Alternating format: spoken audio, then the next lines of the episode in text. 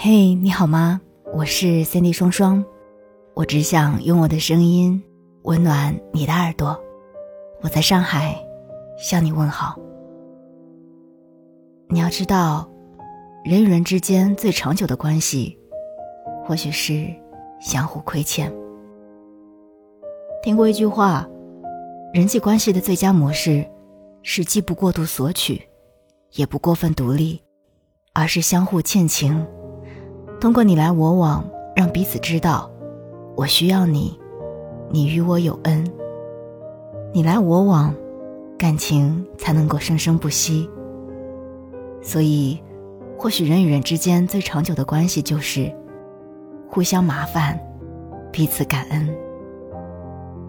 我相信很多人在小的时候，父母都会告诫你们，遇到问题不要去麻烦朋友。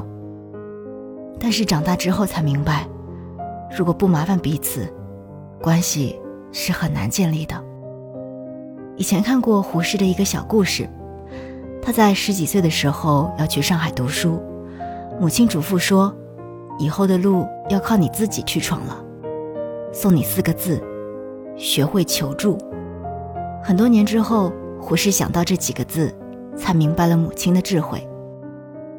在心理学上有一个名词叫做“依赖无能”，说的是很多人不敢麻烦别人，总害怕给别人添了麻烦。但其实很多机会都藏在麻烦里。跟你分享一段乔布斯的往事吧。在他十二岁的时候，他想设计一个机械装置，却被困在了频率计数器的制作环节上。于是他就给比尔·休利特打了个电话，说自己叫乔布斯。想做一个频率计数器，需要些零件，想要得到帮助。比尔·休利特根本不认识乔布斯，但还是决定给他提供零件，并邀请他去公司学习。比尔·休利特是谁呢？他是惠普公司的创始人，被尊称为“硅谷之父”。一通电话解决了乔布斯的技术难题，也对他的未来产生了不可估量的影响。九年之后。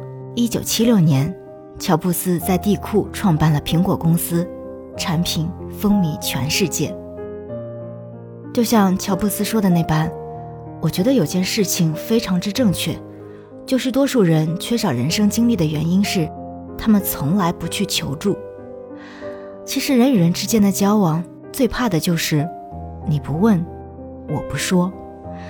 有句话说，若想交情长久又深刻。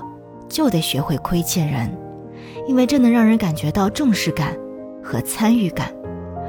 有时，只要不是太过分的要求，适当的麻烦别人，并非是一种索取，而是在维系一种关系。人的这一生不可能永远顺风顺水的，懂得麻烦身边的朋友，向他们求助，也是一种智慧。也许你人生中的贵人，就藏在麻烦的背后。再给大家分享一个小故事吧。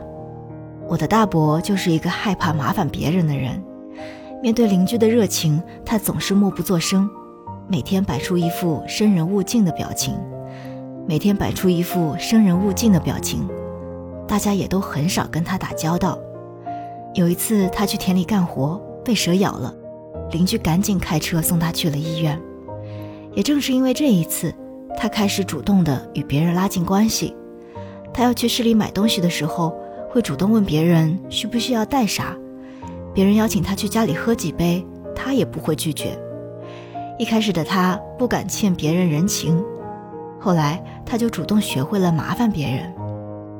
在你来我往的互相麻烦中，他与邻居的关系成功破冰。原本彼此看不惯的两个人，关系却日益深厚了。人与人之间会隔着一扇门。麻烦别人的过程，就是推开了这一扇门。以前在微博上看到过一个话题：你跟朋友是怎么走散的？高赞的回答是这样解释的：从前有事儿没事儿总喜欢找对方帮忙，后来工作越来越忙，没有了闲暇的时间，遇到问题想找对方，但又担心麻烦了他，两个人的距离就越走越远了。我很认同这位网友说的话，害怕麻烦别人，成为了建立关系的绊脚石。但其实，当一个人不再麻烦你的时候，就说明你们之间已经有了隔阂，不管是亲情、友情还是爱情。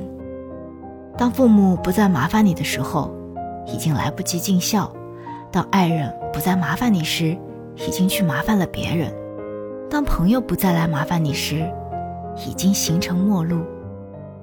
有句话说啊，做人的来往，无非是你帮助我，我帮助你，彼此之间有托有欠，关系上的缘分才不会断，人与人之间的感情才会越来越深厚。